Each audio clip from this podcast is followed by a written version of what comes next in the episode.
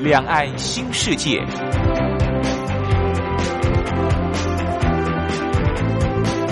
这是一个让您打开视野、胸怀两岸、放眼全球的云端世界。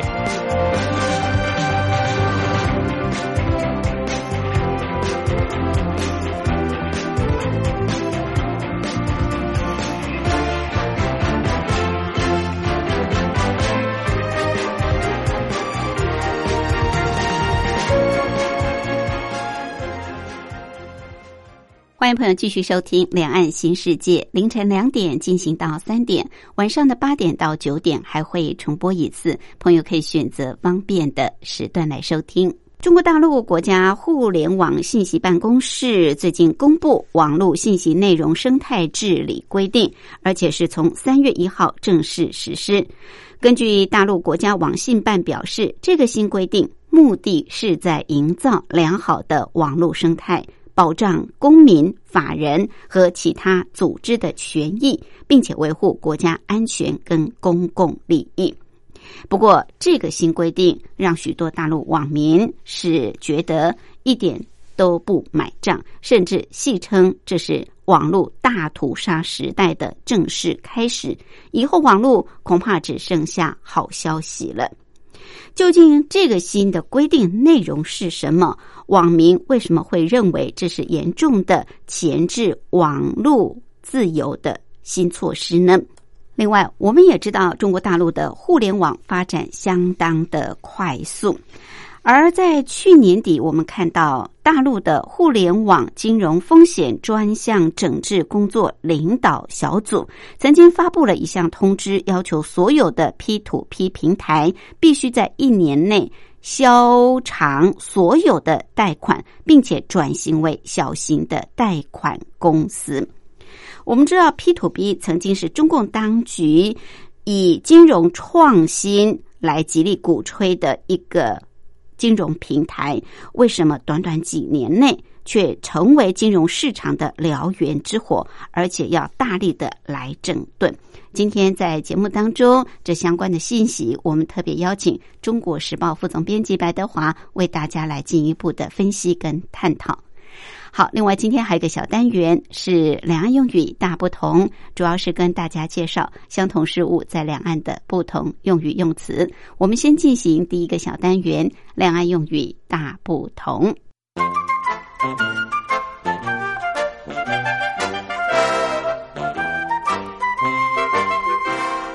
两岸用语大不同。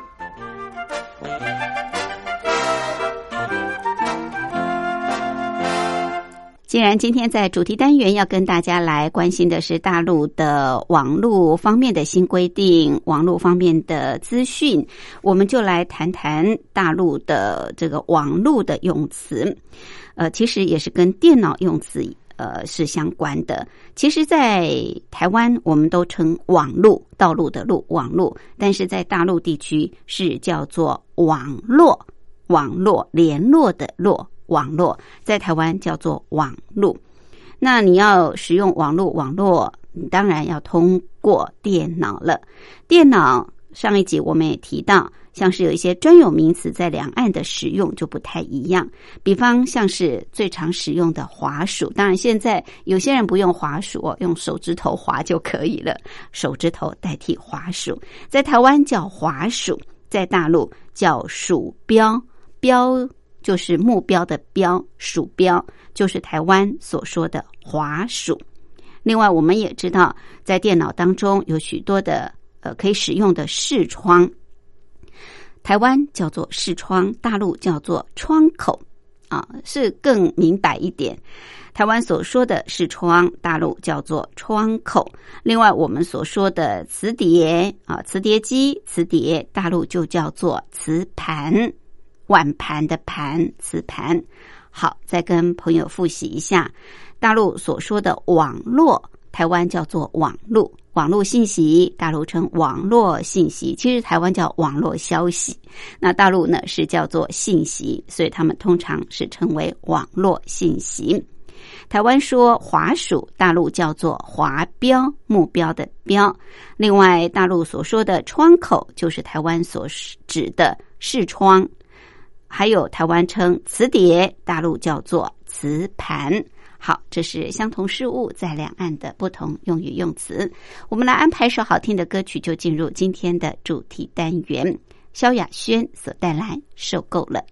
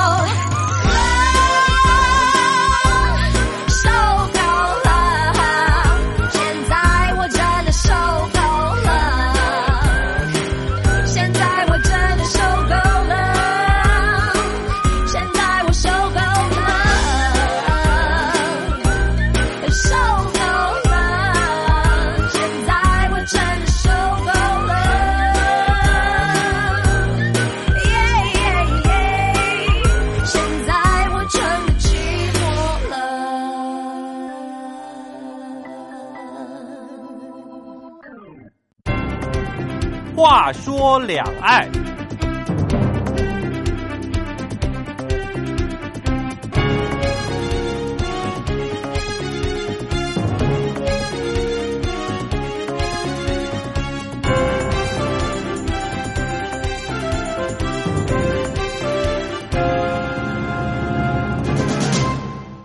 新冠肺炎疫情现在可以说是冲击全球，到底什么时候会告一段落，大家都不敢说。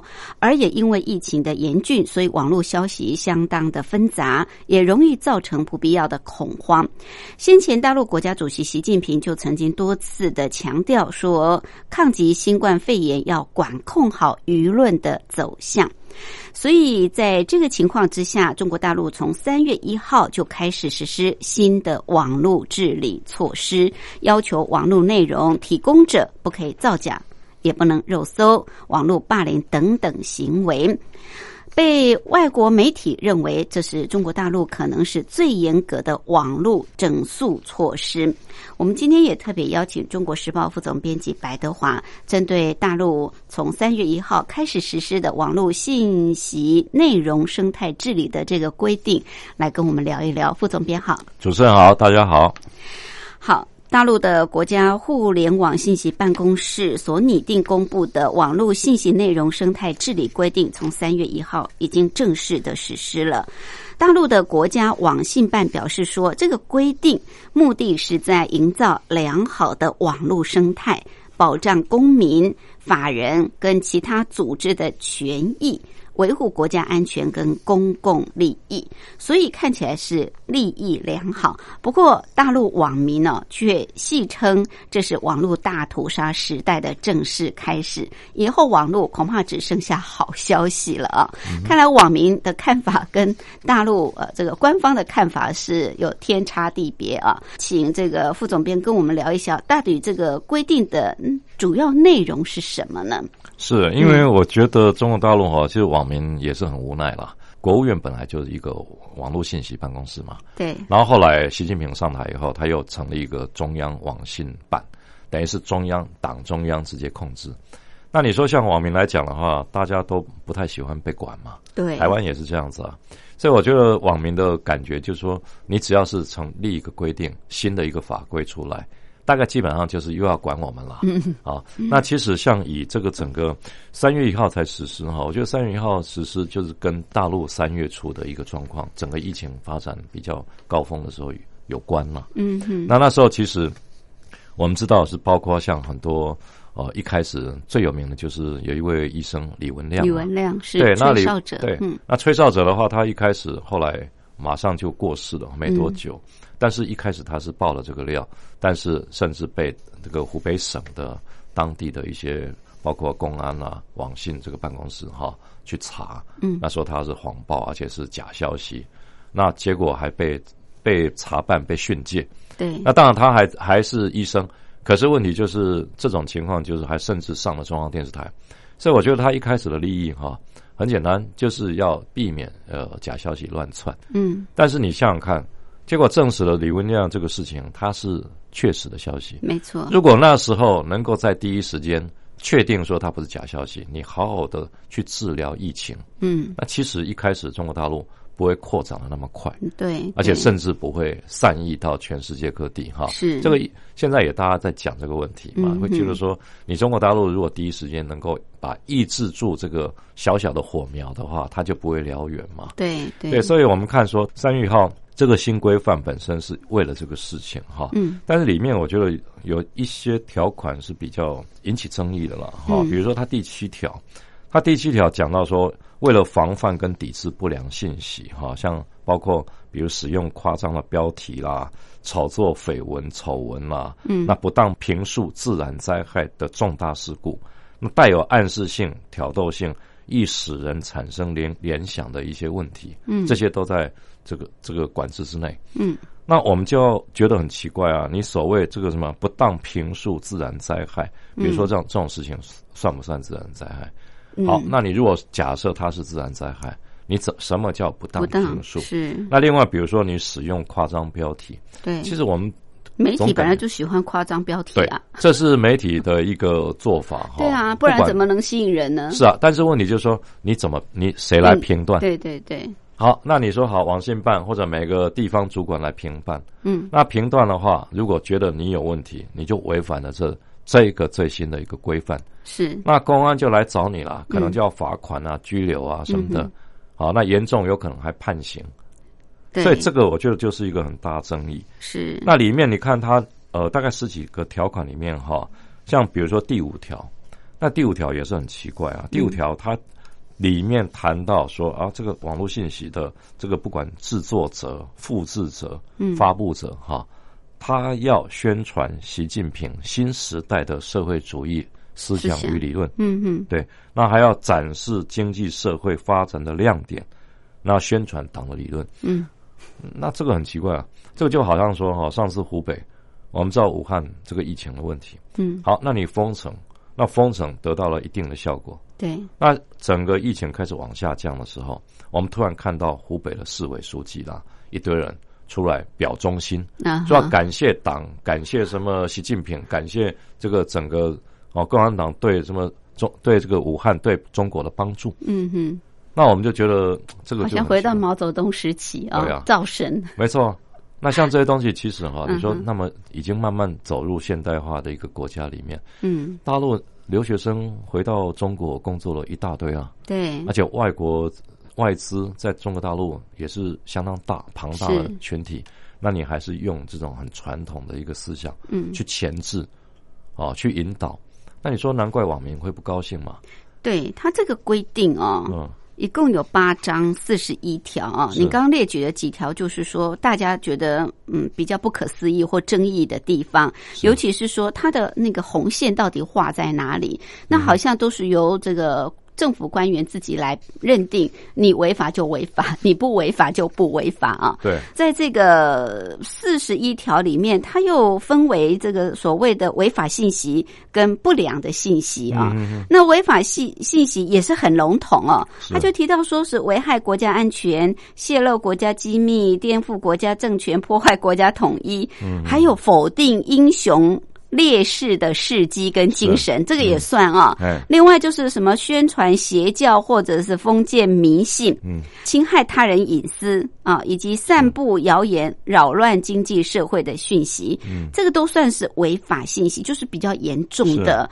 但是呃，就像副总编刚刚所提到的，这个怎么去认定它啊？比方说你危害国家安全，你泄露国家机密，那到底什么样的是算是国家机密，什么不是国家机密？这帽子好像可以乱扣因。为你国家机密这个东西哈，就是说，其实，在很多民主国家里面，它很清楚。嗯那，比如说，好，你说像呃国家安全的机密，是它本身是有一个界定的基础，嗯但是在中国大陆哈，我就有两个问题啊，一个就是说，它其实认定单位是很笼统的，比如说是谁来认定，是。不是只有国安局这种单位认定？哎，可能地方政府官员就可以认定了，啊对不对？甚至低到甚至只要是你是处级的干部、科级的干部，嗯。你都可以检举，甚至老百姓也可以检举。是。那认定基础就很奇怪，所以我觉得他们这是一个很大的问题啦。嗯。那另外就是说，民众你若如果说被检举了，那到底民众他本身其实是陷在一个惶恐的一个范围内。对，那你要到什么程度？比如说，好，你今天谁能够来决定你？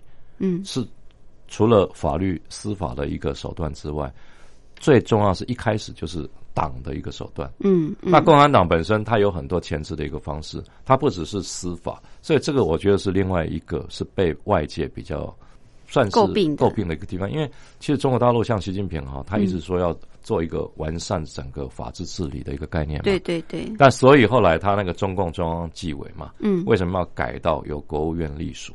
嗯嗯，那你国务院隶属的原因就是你整个能够按照行政程序对，法治行政化嘛。是。那可是问题是现在还太多党本身就可以决定，嗯。所以其实我觉得网民可能也是这一这一点，他觉得嗯。你看这个明明就是一个呃行政法规啊，但是却里面还有含包含党哦应该宣传党的理论、党的思思想，嗯那这个就是混淆了嘛。嗯哼，而且嗯你看，好像我们知道以前中国大陆有很多英所谓的英雄啊，像雷锋嘛。对 那雷锋的话，你说在那个年代六七十年代，他是一个很很算是很典型的一个英雄人物了。嗯哼他呃就是对自己哈，因为我就要学习雷锋嘛哎，雷锋精神对他以前感觉就是一个像清教徒嘛。嗯嗯，你做什么事情，我自己很清苦，对，但是我就是要帮助人。对对，但是你说在呃现在这个时代哈、你去宣传这英雄烈士，比如说好，我民众我不喜欢雷锋那种，我宁愿当一个什么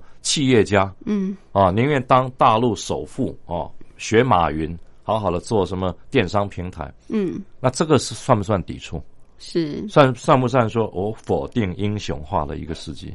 对嗯对，所以他这个就是一个最大的问题，就是在于解释权就在他手上。对对，我觉得这个宣传正能量的信息，这个真的是就是很很八股啊，过去很传统，就是早年中国大陆那种造神，或者是在那种文化大革命的那个时期，只能跟着。主旋律去走，没错。啊，就是整个社会要进化，那啊。所有的言论都要进化，所有的媒体都要进化，所以网民就会觉得说，这个好像有点过头了，就是这个新的规定跟相较之前这个国家安全信息的这个规定，对。似乎这一次又更加的紧缩了。因为嗯。我是觉得这样子啦，因为一方面其他的法律哈，它的替代性也在，比如国家安全法嘛，嗯。它本身其实有一些，比如说他谈到像第六条来讲哈，嗯。他提到说不得反正呃复制啦、制作啦、发布那些危害国家安全，刚刚主持人也提过嘛，是。那不不得泄露国家秘密啦、颠覆国家政权、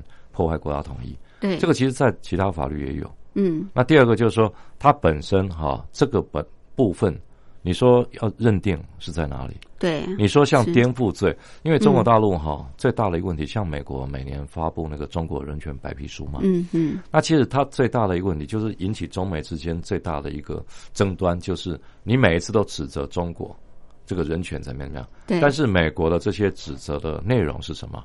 它内容是很多律师、很多民运人士被无端的就消失了，嗯就不嗯见了。是被消失这种情况，他们就觉得说，那你看哦，可能哎，你的家里有一个人啊，每天在倡导民主，可是他突然不见了，没有人告诉你，可能四十天、五十天后，嗯家属才会被通知说，哦，他被某某地方的国安单位哦这个抓了，那现在正在审讯。是对，那最后结果十之八九可能会安上一个颠覆罪。嗯那你颠覆罪，它的认定是什么？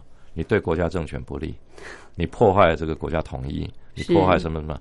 那这样的话，你要让民众信服，就比较难了。就比较困难，对对没错，是。所以这个香港中文大学的历史系中国研究中心的客座教授林和利，他就对德国之声谈到，就是这个新规定啊，他认为这是习近平一贯的文革路线。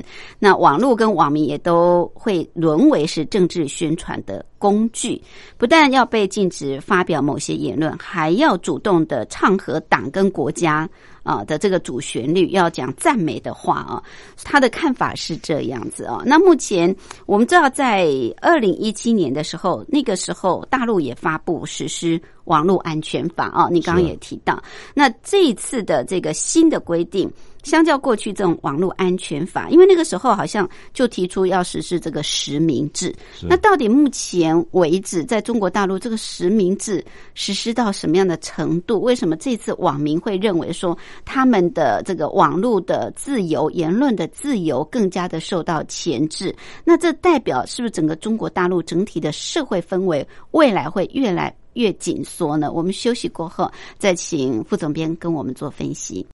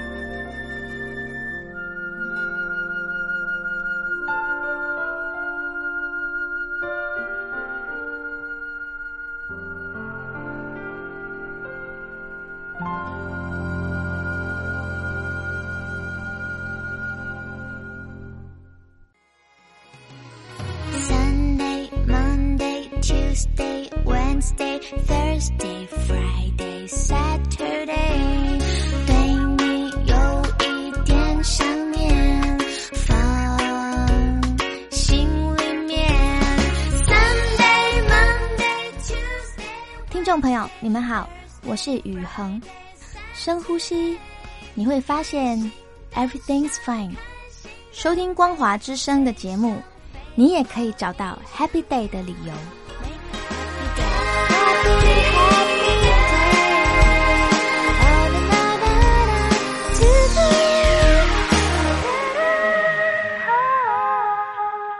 我是吴云。我们今天节目的贵宾是中国时报副总编辑白德华副总编，特别针对从三月一号开始，大陆的国家的网信办哦，又特别。公布实施的网络信息内容生态治理规定，那这个新规定有八章四十一条啊。刚刚呃也大致副总编跟我们谈到了主要内容，大家觉得有疑虑的地方，甚至会认为说未来的网络的这个前置会越来越紧缩。那甚至大陆也有学者提出来，就是说这不但呢禁止发表某些言论的自由，同时呢还要配合党跟国家的主旋律哦。以后大家只能说好话、做好事哈，其他都不能够。所以这个网友也挺有意思的，就是说。呃，认为这个以后大概只剩下好消息，不会有坏消息了，全面都是很进化的。嗯、呃，这是代表网络大屠杀时代的一个开始吗？大陆整个的这个社会的氛围，未来会不会更加的紧缩？尤其是在这次疫情之后，会不会借着这个疫情，然后就顺手推出这样子一个更严厉的一个管控？我觉得大陆网民实在是很有才啊。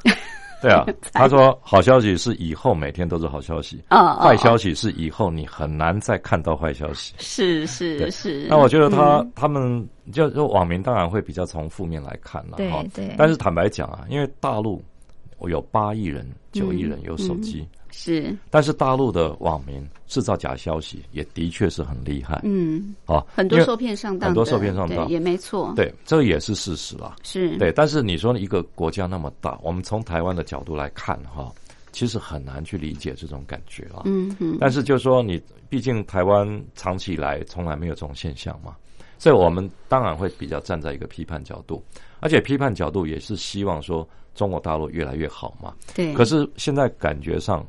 嗯，看不出它的最后结果是不是很光明？为什么？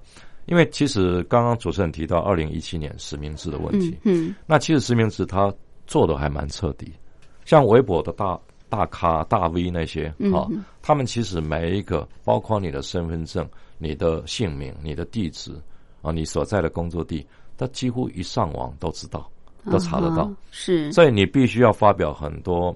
负责任的言论，那当然这个就是要也是减少说网络这个假消息的流通，嗯、因为一一流通就有就可以抓到你嘛。对。但是问题是不是每一个省都那么先进？所以它一定有污点存在。没错。所以它在其实，在二零一九去年的时候，去年它十月哈，当然十九届四中全会，它其实又通过了一个提出建立网络综合治理的方案。嗯嗯。那也才有今年三月这个这个新的一个网络信息内容生态治理规定出来嘛。嗯嗯。那这个是连贯的。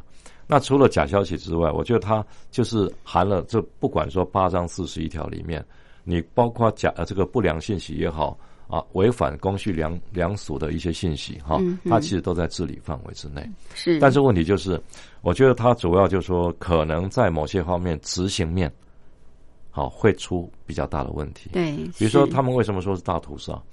那你很多网民其实其实他们只要出一点。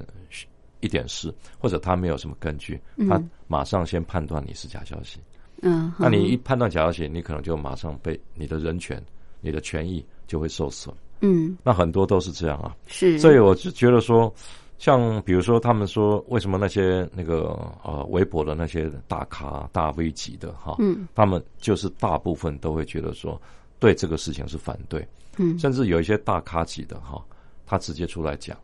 说习近平本身这个做法我们不不接受，那马上你看他就不见了，嗯嗯，因为地方反应过度。嗯，对，也许习近平不认为说怎么样，是，但地方反应过度，他就会把，就是我觉得是一个带起一个风向嘛，嗯哼，让你担心受怕，对，那你就不敢啊。尤其现在疫情的情况下，嗯因为大陆疫情啊，真的从最严重整个荡下来到现在这个情况，也是真的不容易了。是，那你如果很多地方他对呃很多呃这个什么政策的理解，他不够了解的话，就很可能会造成很大的问题嘛。像我们之前也听过一个情况，武汉本来说不封城了嘛，对，那武汉不封城，它是其实是武汉市的那个整个疫情指挥部下面的一个交通组，他认为说，哎，现在整个疫情往下荡，嗯，那你看上面的决策单位，他突然讲说，哎，我们可以思考怎么样放宽。嗯哼，那时候正好是第一波，二月三号，台商第一波飞机回台，是，那回台他们我们台湾就会认为说，哎，是不是因为武汉准备封城？嗯哼，二月三号第一波班机回到台湾，就是当天的上午宣布这个封城解禁。啊，很多人就开始不是跑掉了一千多人吗？对对，四个小时后，他的指挥部又说那是假讯息，对，那是因为他判断错误。他这次讲的倒是蛮清楚，是，他说因为交下面的交通组理解决策错误，嗯哼，所以他又把它恢复嘛。是，但是这中间你说会造成多大的问题？嗯所以他这个我在想，有可能也是因为整个情况严峻哈，嗯哼所以他必须要做一个更强烈的一个措施。是，这个也让我想起先前我们也谈过这个社会安全体系这个部分。是对，如果说这个社会安全体系又加上这个网络信息内容生态治理的新规定，哇，那我会觉得说，在中国大陆，你还真的不能随便乱讲话，你因为你能乱说乱动 因为你几乎都是透明人，你随时都被监控嘛。那个网络安全体系、社会安全体系，你你根本都是无所遁形嘛，对不对？然后加上这个新的生态治理的规定，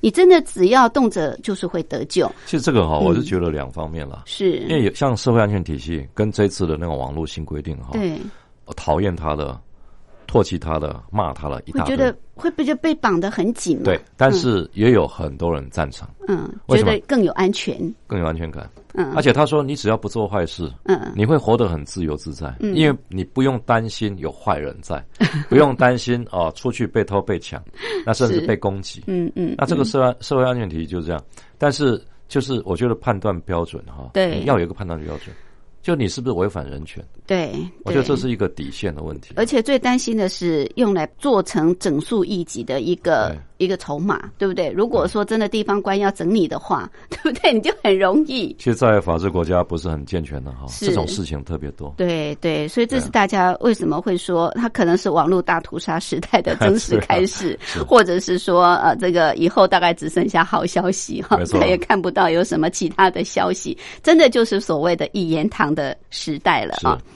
好，谈到这个网络的发展，当然中国大陆的速度是非常非常的快，但是也因为这种快速的互联网的发展，也发生了许许多多呃网络的这种问题啊。是最近有一项大陆所发布的通知，就是要求所有的 P to P 的平台，嗯在一年内要呃这个清偿所有的贷款啊，要转型这个小型贷款公司等等。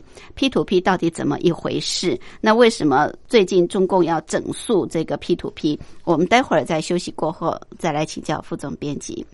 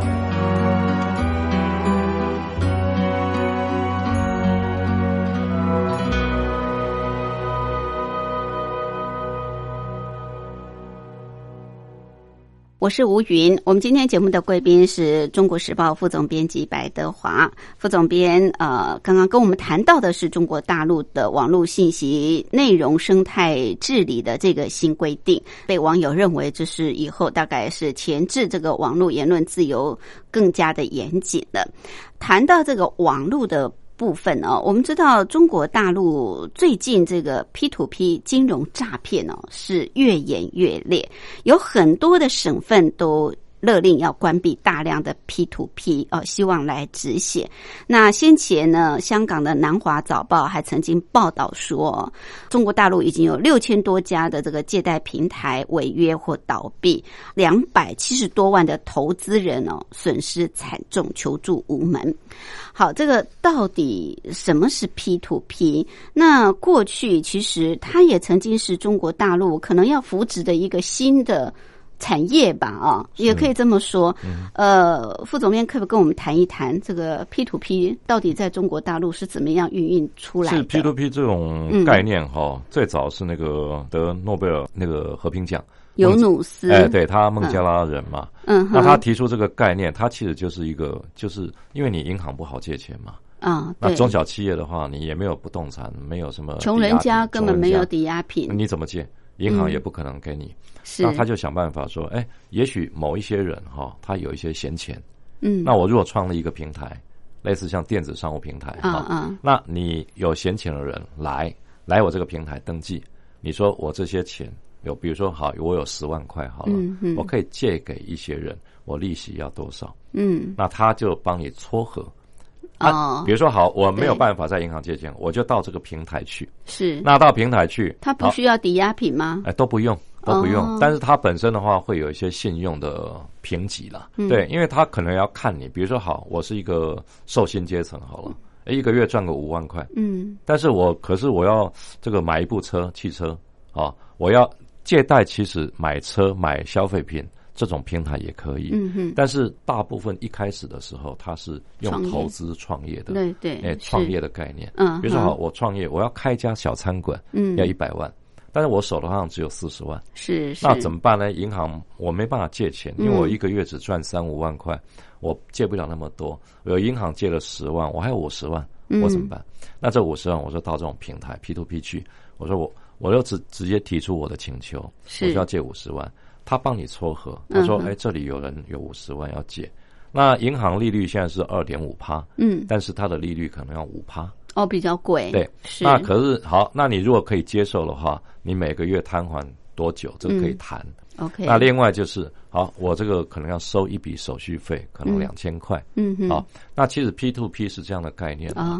那其实就 personal to personal 嘛。嗯个人对个人对个人。那这个算是借贷平台哈。嗯。这个其实是一从那个呃，我我印象尤努斯是在二零零六年创的。嗯，到现在也十四年了嘛。是。那尤努斯创立这个平台，其实呃，对没有钱的穷人或者中小企业，或者说你个人户这些人，他是帮助很大。对。那中国大陆其实大概也是二零零八零九开始出现这种概念的平台。嗯哼。那真正比较高好比较多的时候，大概二零一二一三。嗯哼。可能那时候刚开始是比较跟随原来 P to P 的这个刚开始。草创时期的这个概念，所以我们看那个呃大陆那个国务院总理啊李克强，嗯，原来他提到所谓这个金融创新呐，嗯，啊金融创新这个概念，还拿 P to P 这个来表扬一下，哦当例子，当例子，他说像这种哈，其实因为大家都知道银行比较比较难借钱嘛，没错，银行只愿意借大企业嘛，是你要抵押。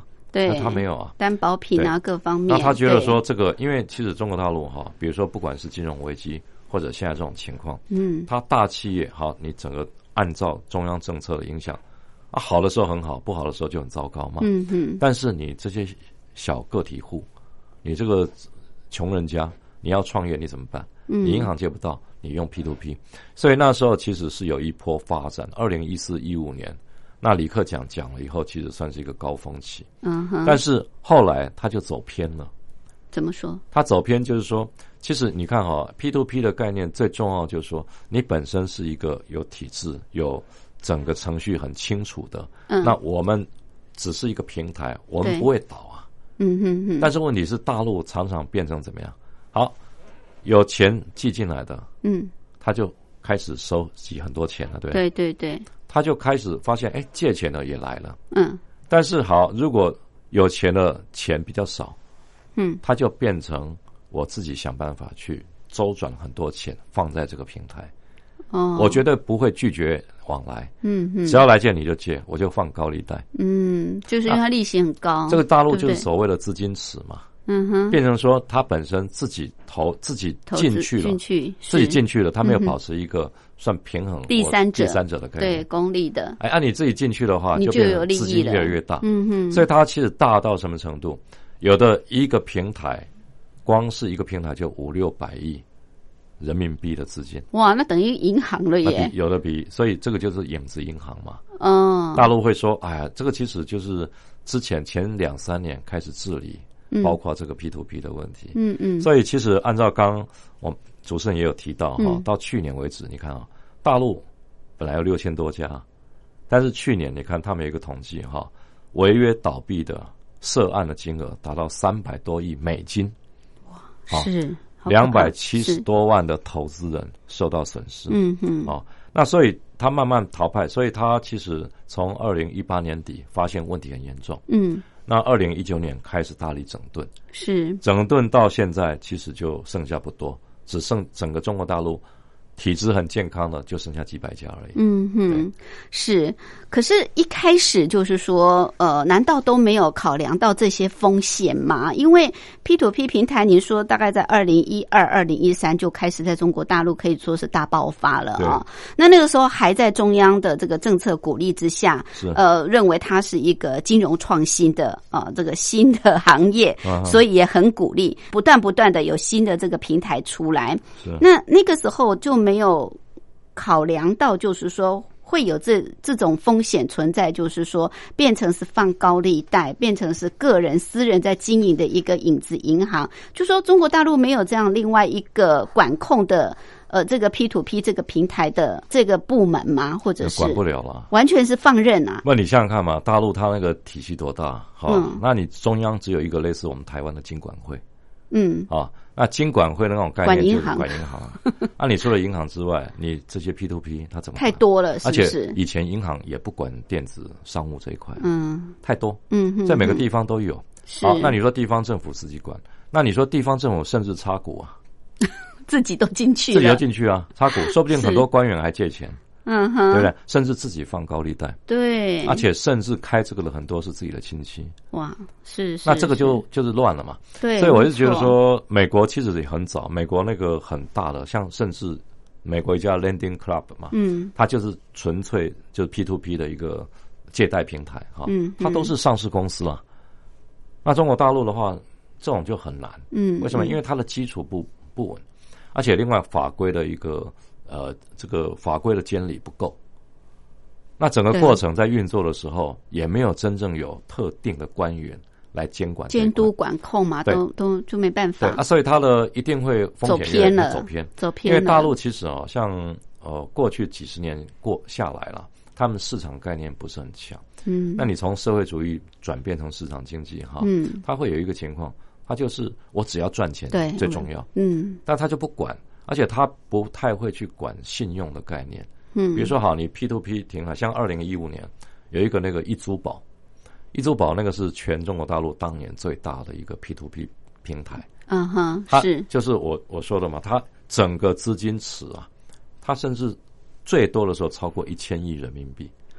是是，那所以后来他看，他有时候是吧，借这一笔还那一笔嗯哼，啊。资金池一开始，比如钱比较少的时候哈，他会先借了，比如说他自己融资嘛，嗯融资的话利息都很高。是，那他融资了一笔，比如说五百万人民币好了，我就分了十笔借出去，嗯哼，用更高的利息来吸引。对对，那高利贷哈，当然不会高到像黑道的那种高利贷，嗯哼，但是它一定比银行高很多。，对对，那这种情况就是一个愿打一个愿挨。嗯哼，好，比如说你真的很需要这个创业资金，很需要这笔钱，你宁愿用很高的利息，他就用这种方式来来借。嗯。好，那可是我要借的时候，如果我的资金超过呃借款人的要求，嗯。啊，就不足了。对对，因为我资金只有一千万，可是现在来借款，同一个时间借款要借两千万，对。我怎么办？对，我去融资。哦。那融资来了以后，他甚至就是拿借一笔新的还一笔旧的，哦，用这种方式。所以久了就变成会有不够，对对？不够啊。就会倒闭的对问题出而且它。就是线这个拉了太战线拉了太长了，是是，你没有管控，嗯你没有管理规则，嗯，那外面的整个，比如说国家或地方政府的一个法规的管理又缺少，对，就是管控的手段太少，是，那这个一定会爆炸嘛。嗯哼，所以我们后来发现说，它整个大陆 P to P 为什么会砍的那么厉害？嗯。其他国家也不会那么严重啊。是是，但是就是。大陆哈这种情况下来，它对市场不是那么了解，嗯哼，那加上一心想赚钱，不择手段，对，所以常常会有这种事情出现。嗯嗯是，哎，不过一度哦，嗯就是也。这个 P to P 也吹袭到台湾的金融跟数位科技这个市场来，那台湾也有类似的这个 P to P 平台嘛，对不对？，台湾也有。所以那台湾跟大陆有没有比较不一样啊的台这种经营方式？是因为台湾的坦白讲，台湾的对这个都很小心呐、嗯，就像我们管控疫情哈，嗯到现在基本上在全世界还算是模范生嘛。是是，那金融这一块其实更特别小心，因因为主要是台湾市场也小，才两千多万人口。嗯哼，那、你说我们做的衍生性金融操作工具很多，所以这个法规上也都很健全。嗯哼，而且我们央行基本上在全世界也是数一数二了，是就至少管控当地的金融，基本上都很完整。嗯，所以我们 P to P 一开始到现在，其实基本上都是中规中矩，很少听到跟大陆一样有倒掉。嗯所以我就觉得最重要的还是一个法规啦，法规管理跟法规。那大陆当时没有法规吗？大陆法规太粗糙，太粗糙，就是它本身，比如说好，我给你一个 P to P 这个、嗯这个借贷平台，嗯，你可以做了。但是你可以做，下面到底内容是什么？嗯它很多东西是自由行政的太多，哦，太自由行政。比如说，好，你他绝对不会去规定你嗯要有多少资金才能做多少，嗯嗯，他不会去规范到那么细。哦，那好，那你借的利率那也是一拍两瞪眼，就是你两边只要谈好就可以。嗯哼，所以其实里面我们看到，比如说很多大陆 P to P 的那个电商官网哈，嗯它里面会写，比如说好，这笔利息是五点五趴，嗯。那一笔是六点六、七点六。比如说我们假设你来我这个 P to P 平台借钱，嗯哼，你进我的官网看，我里面可能有很多利率，比如说嗯。一百万、都不一样。五，十万、三十万，这笔三十万可能是五点五趴，嗯，那呃八十万可能是七点二趴。啊，一百万可能是六点八趴，有的你会发现，哎，怎么一百万应该利率更高啊？嗯哼啊，有的更少，就是每个人想法不一样。嗯哼，就是出借人他本身的要求不同，啊、哦。那你就要看借贷人本身哈、是要选择哪一个。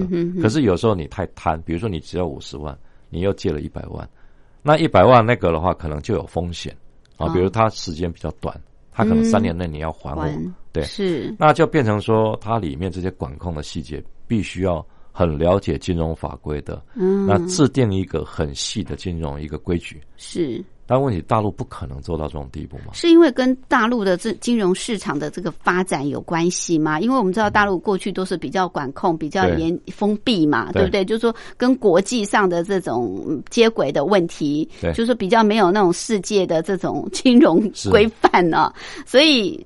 因为一下子就是开放，对不对？嗯。就是把它认为是一个大众创业、万众创新的一个新创新的行业，所以在一开始开放的时候，它就没有没有办法有比较完善的一些金融法规来对这个 P to P 平台做一个比较细致的规定规范，所以现在变成就是出现了这么大的一个问题，就是说倒闭的越来越多，诈骗的也越来越多，然后违约金额高达这个三百多亿美金哦，所以现在开始要整顿。那您说整顿之后，现在也剩剩下来应该是会比较好的哦，因为过去有六千多家哦，嗯嗯，那现在整顿之后，也许剩下几百家，那是不是就是说往后这个 P to P 平台在中国大陆的发展会比较健康一点？我觉得是会了，嗯但是我觉得可能都是这个一个整个金融金融你的了解，其实要跟整个国家民众的素质哈整体的提高有关。嗯那就是因为怕，你看好，像我们举一个例子哈，像阿里巴巴的马云，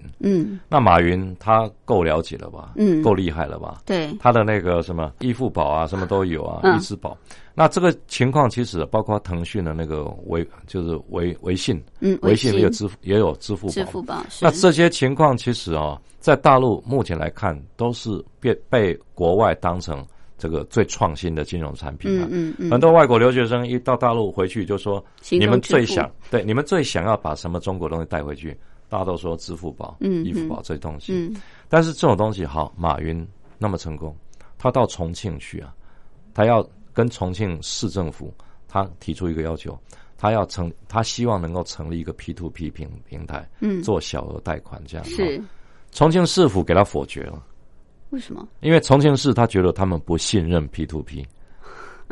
啊，那你说重庆市他有没有这个权利？他当然有，嗯哼，他要不要跟你成立？要不要跟你那个？嗯但是连那么大的一个金的一个企业，嗯在全世界信用是绝对不会有问题的，是是，在重庆被否决掉。嗯所以这个就是要看嘛，为什么？嗯因为它其实太多的问题存在，嗯它还没有一一克是服。但是如果说你让马云进去，嗯那你想想看，P to P 如果是在一个很健康的情况发展，嗯对重庆的财政收入有多少帮助啊？对，因为其实他本来就是一个要帮助有资金需求的人，就是对这些可能他没有办法去银行贷款，他也没有抵押品的人，可以有一些小额的贷款，对。他可以去创业，对。啊、他可以去这个有有另外的一些发展啊、对。他本来是利益良好，利益良好了，但是就有的被有的对太大了运用错，对，而且像我们讲了易租宝那个嗯。二零一五年那个例子哈，你看他最后被整顿的时候，去年被整顿嘛，嗯，他等于是欠下五百多亿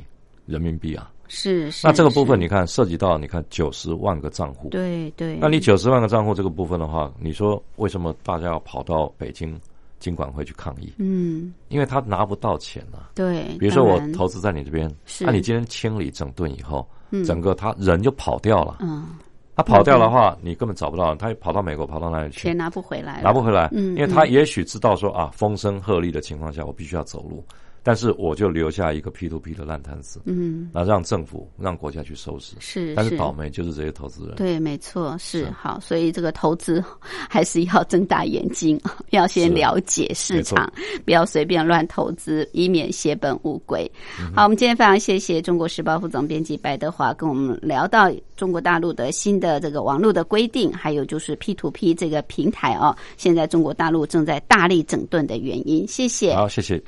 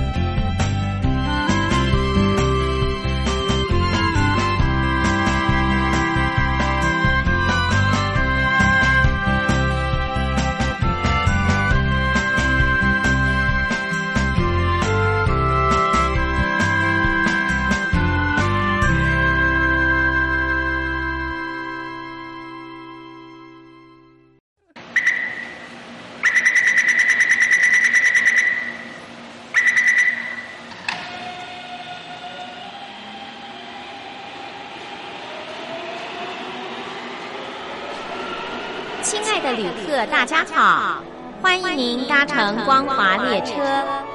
我们中途的停靠点有中波七一一千赫、九八一千赫、八零一千赫、八四六千赫以及短波九七四五千赫。希望您随时利用这些频道上车，和光华之声的朋友们一起翱翔天际。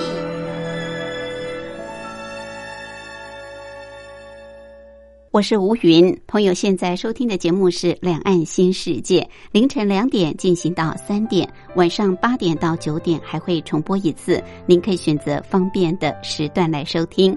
节目进行到这儿，也要跟您说拜拜，祝福所有的朋友拥有愉快的休假日。我们明天空中再会，拜拜。